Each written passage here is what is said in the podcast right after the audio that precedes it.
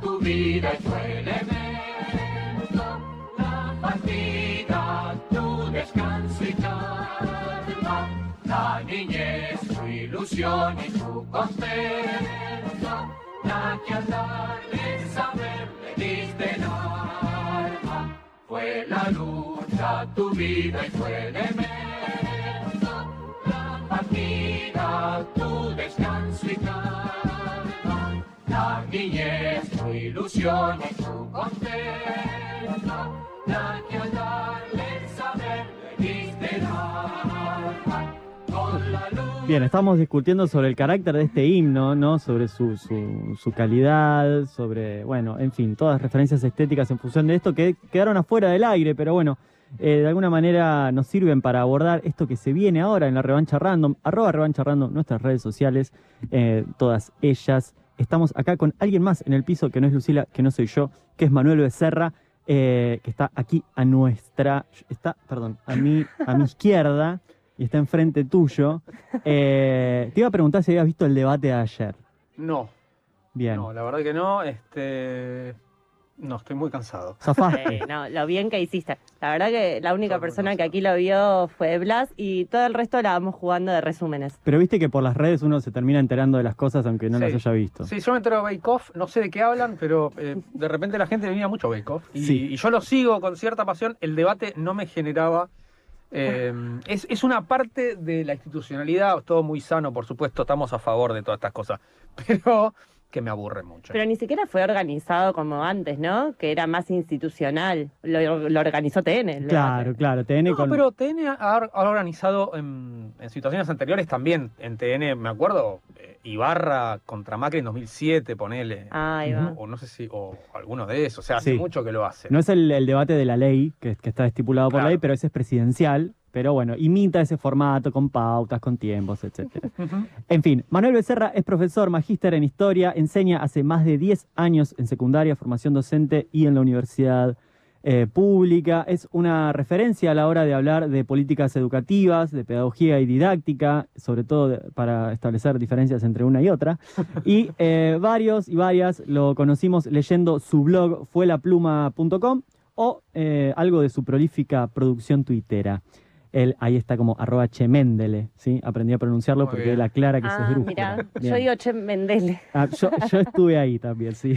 que tengo que ir hacia allá. sí. Eh, hace pocas semanas lanzó junto con otras docentes el sitio Gloria y Loor. ¿eh? Ahí por eso el himno, a ver si ahí ya vamos eh, tomando conciencia de lo que está pasando acá. Bueno, Gloria y Loor, un medio educativo narrado desde las aulas. ¿sí? En su CV, a partir de hoy, puede agregar que fue el primer entrevistado presencial del año de la revancha random y encima en estudio Ah. nuevo. Así Qué que le damos la bienvenida Bueno, a Manuel muchas- Un Becerra. honor, un honor. Aparte, posta que el estudio es una preciosura.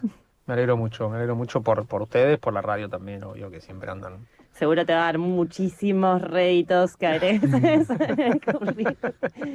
Por Bien. arriba. Hablando de esto que es lo, lo más reciente, de Gloria y Lor, ¿qué, qué los impulsó a crear ese espacio que, que nació hace tan poquito? Bueno, eh, siempre con compañeros y compañeras este, hay, hay debate educativo todo el tiempo, en sala de profesores, cuando nos juntamos afuera de, de la escuela y nos juntamos a tomar una cerveza, también hablamos del trabajo y hablamos de los pibes y hablamos de nuestros compañeros y compañeras, de las políticas públicas. Eh, y hay mucha riqueza. eh, o sea, buena, o alguna parte de, esos debates suelen ser con cervezas y muchas cervezas, pero hay una parte de ese debate que realmente tiene mucha riqueza y que muchas veces genera hasta propuestas que, que están, que son innovadoras y, y- y van al hueso por ahí algún problema que tiene el sistema educativo en general. Lo que pasa es que a los docentes, eh, como colectivo, se les da poca pelota a la hora de opinar sobre educación en los grandes medios, digamos. Si bien están los sindicatos que tienen un lugar, digamos, y ellos son los que motorizan este, mucho de la agenda educativa de parte de los docentes, tienen también una serie de temas, ¿no? Discuten paritarias, digamos, su condición de trabajo, eso es un poco su función.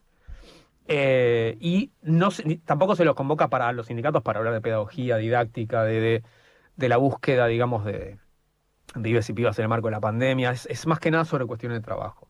Y después están los especialistas, que son siempre es un elenco estable de 5 o 10 personajes que todos conocemos, que dicen más o menos lo que suelen decir. Este, en, en cierto sentido están como medio agrupados en torno a, los polos de la grieta, a veces, digamos. Entonces hay algo ahí que nosotros pensamos que, que había que ponerle un poco de carne, un poco de territorio, un poco de color, digamos, a eso, matizar algunas cosas, porque hay cosas que realmente caen en la grieta y después vos te- te- en la escuela laburás codo a codo con alguien que en otro contexto por ahí discutirías de política. Pero la verdad que capaz que compartís una visión del laburo y laburás bien. Em, y ahí las discusiones se, agrupan de distinta manera. Todo eso queda por fuera de la gran discusión. eh, y como te decía, hay mucha riqueza en, esas discusiones. Hay muchas compañeras y muchos compañeros que tienen mucho para decir muy bien. Y es una apuesta a, a darle visibilidad a esos compañeros y compañeras que tienen este, tanto para decir. Aparte tan lindo, hay gente que narra muy bien, además de laburar muy bien, narra muy bien. Hay gente que tal vez no, no está tan an- habituada a narrar su experiencia, porque el- uno de los problemas que tenemos como docentes es que nadie nos paga para sentarnos a escribir sobre nuestra experiencia, ¿no? Claro.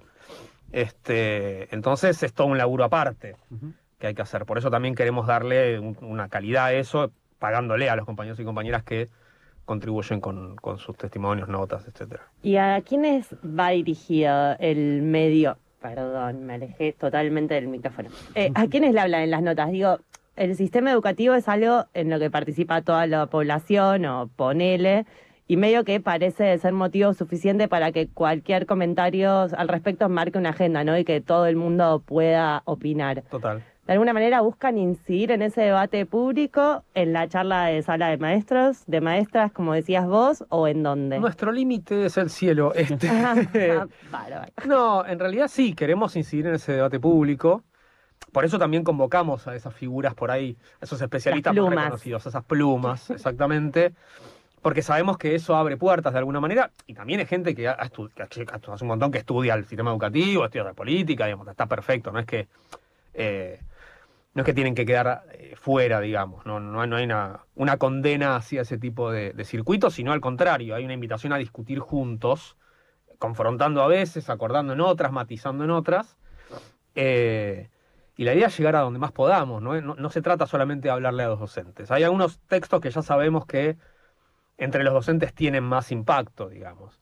Este, una compañera el otro día escribió sobre todas la- las, las dimensiones más alienantes del laburo docente, lo, lo- se llama un profesor quemado, creo que se llama la nota.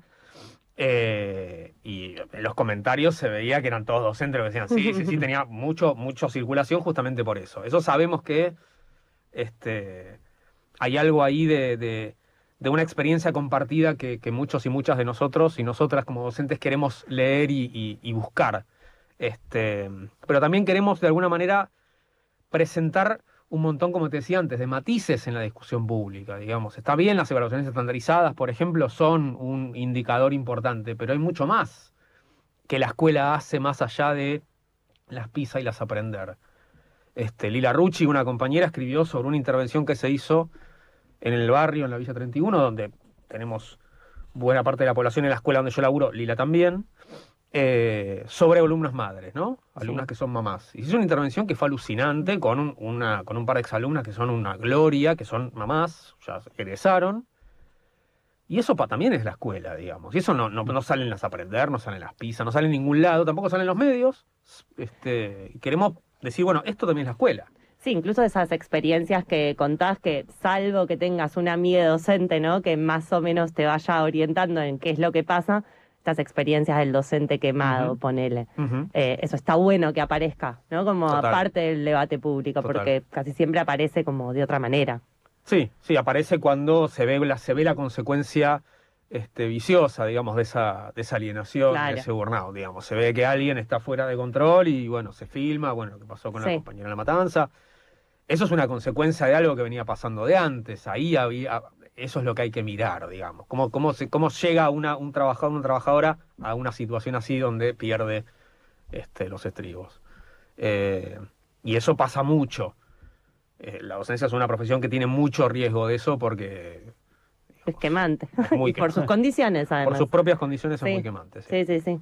Entre, entre mm, todas las apuestas que tiene Gloria y Lor eh, como sitio, como medio, es un poco el lenguaje que eligieron, ¿sí? Me refiero a cómo se metieron de, de- de lleno en las nuevas narrativas digitales, digamos, en el funcionamiento de los nuevos medios digitales, con un trabajo muy, muy cuidado y muy bonito de diseño. Muchas gracias. De- eh, obra, vida, obra de, de Jiménez Seitune y Mechi. Este, no sé el apellido ahora de Mechi, pero son las dos dise- diseñadora y este, administradora web, que son unas genias total. Está también ahí nuestra compañera Tamara Contreras. También está Tamara, totalmente, Está- que está ilustrando, haciendo maravillas con las ilustraciones. Así. Exactamente. Eh, tienen, bueno, además de todo esto, sus eh, newsletters, tienen una comunidad de suscriptores y una suerte de cooperadora del sitio.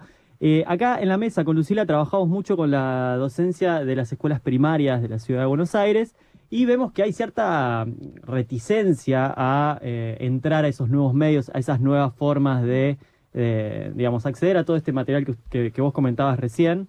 eh, y quizás se quedan en un lugar un poco más conservador en lo que es el consumo de medios de comunicación. ¿sí? ¿Cómo, ¿Cómo se rompe ese cerco? ¿Buscan romper ese cerco o estamos más tratando de hablarle a las nuevas generaciones que están más habituadas a este tipo de medios?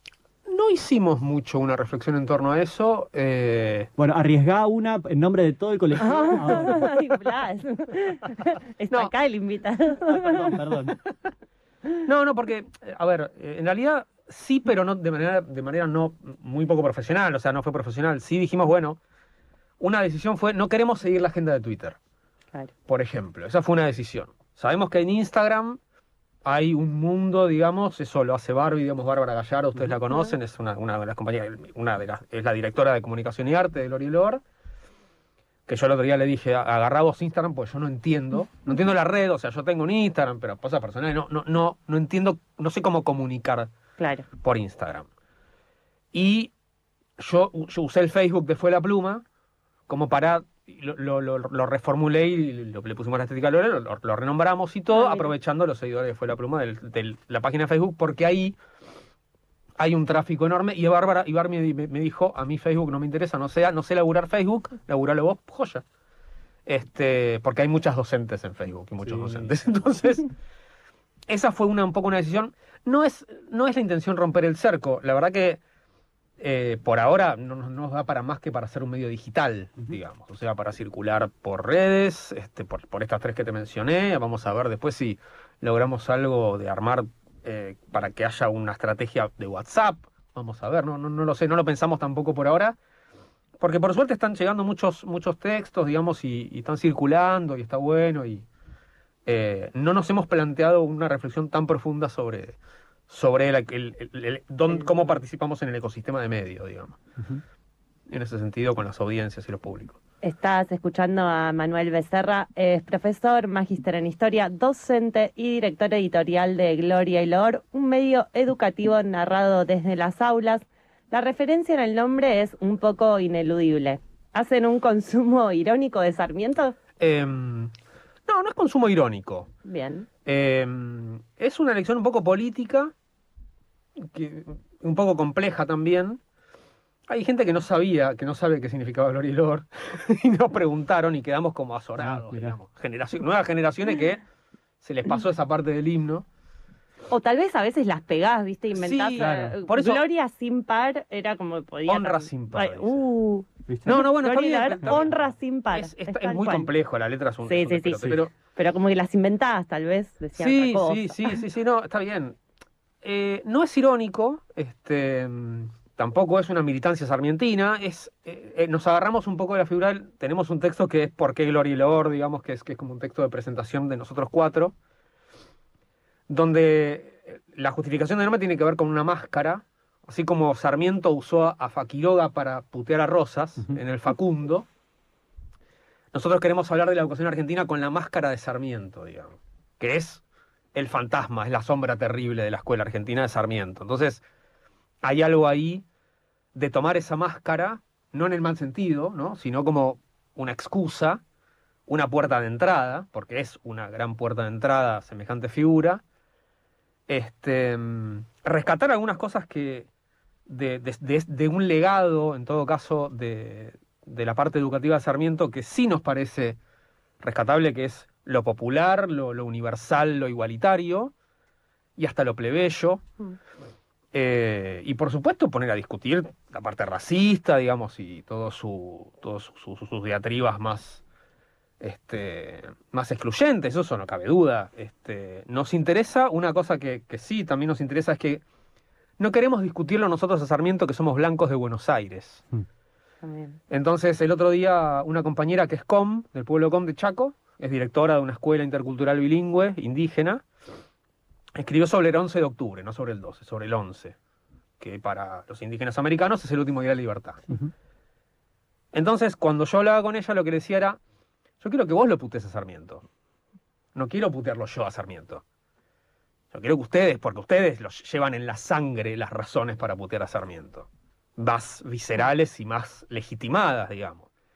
Este, entonces también es una apuesta, hay una apuesta federal también ahí.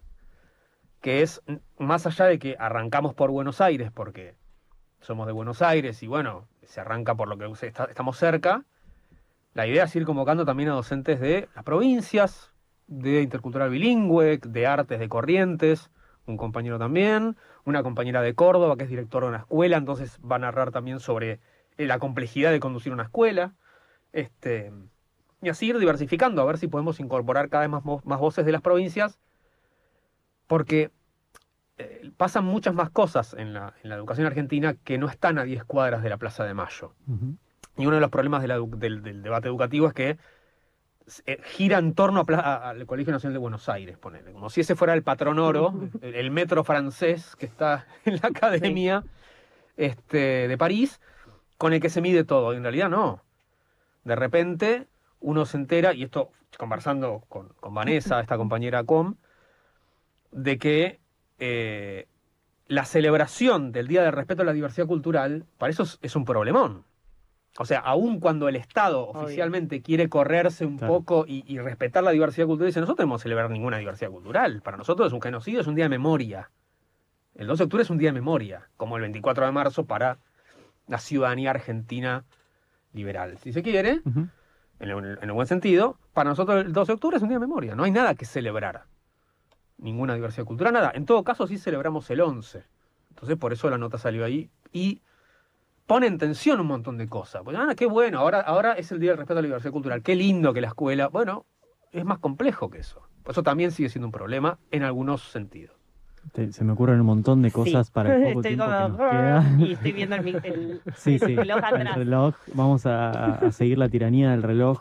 Eh, en Gloria y Loor sos, además de director editorial, el responsable de un newsletter que se llama, un nombre hermoso, tiene Una mirada sin embargo sombría.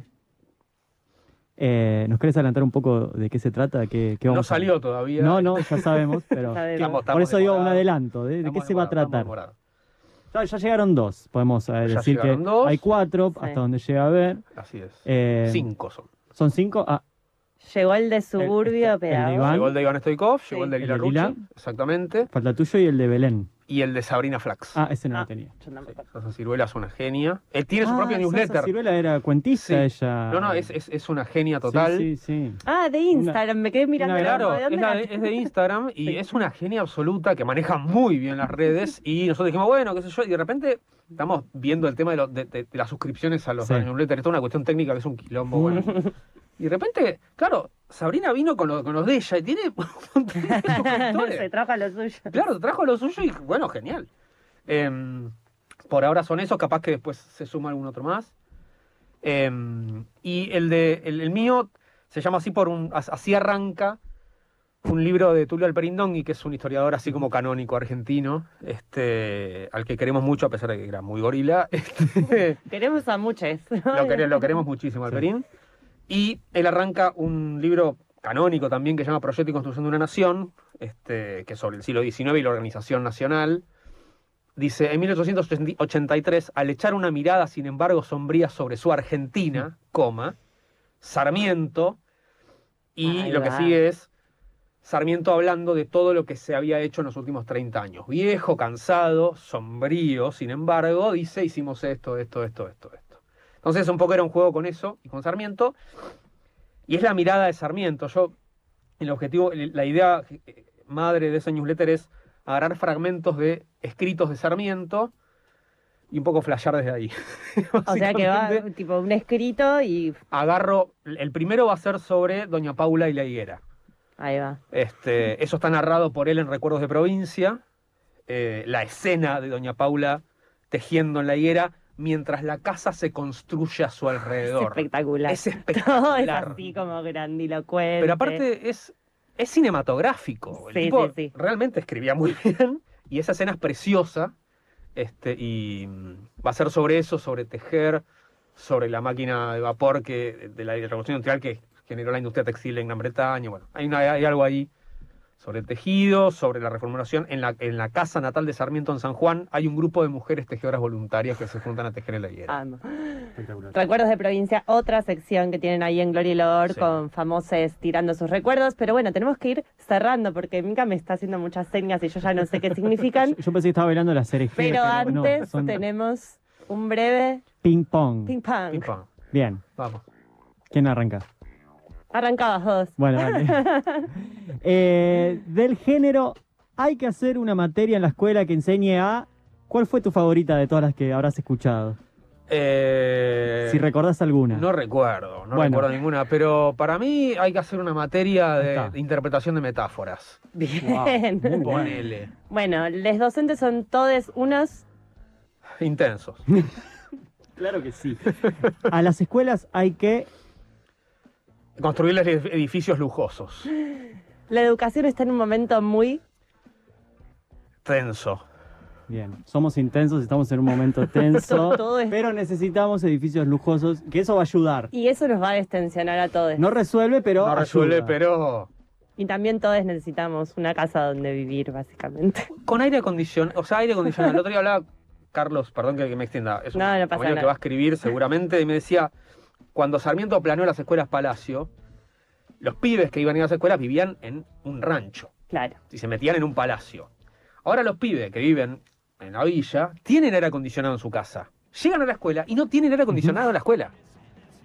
Sí. Tenemos un, pro- entonces, un Sí, problemón ahí. Porque a- la diferencia estaba a principios del siglo XX. Pero ahora, eh, mira, yo para eso me quedo en mi casa Es bajo al revés. Sí, sí, y las condiciones de trabajo de los docentes, que somos 45 para un baño. Claro. Inodoro, en pandemia En encima, pandemia, ¿no? O sí, sea, por y nadie le preocupa mucho. Bellísimo. Nos visitó Manuel Becerra, le, te agradecemos un montón. Muchas gracias a ustedes, la verdad. Muchas gracias. enorme.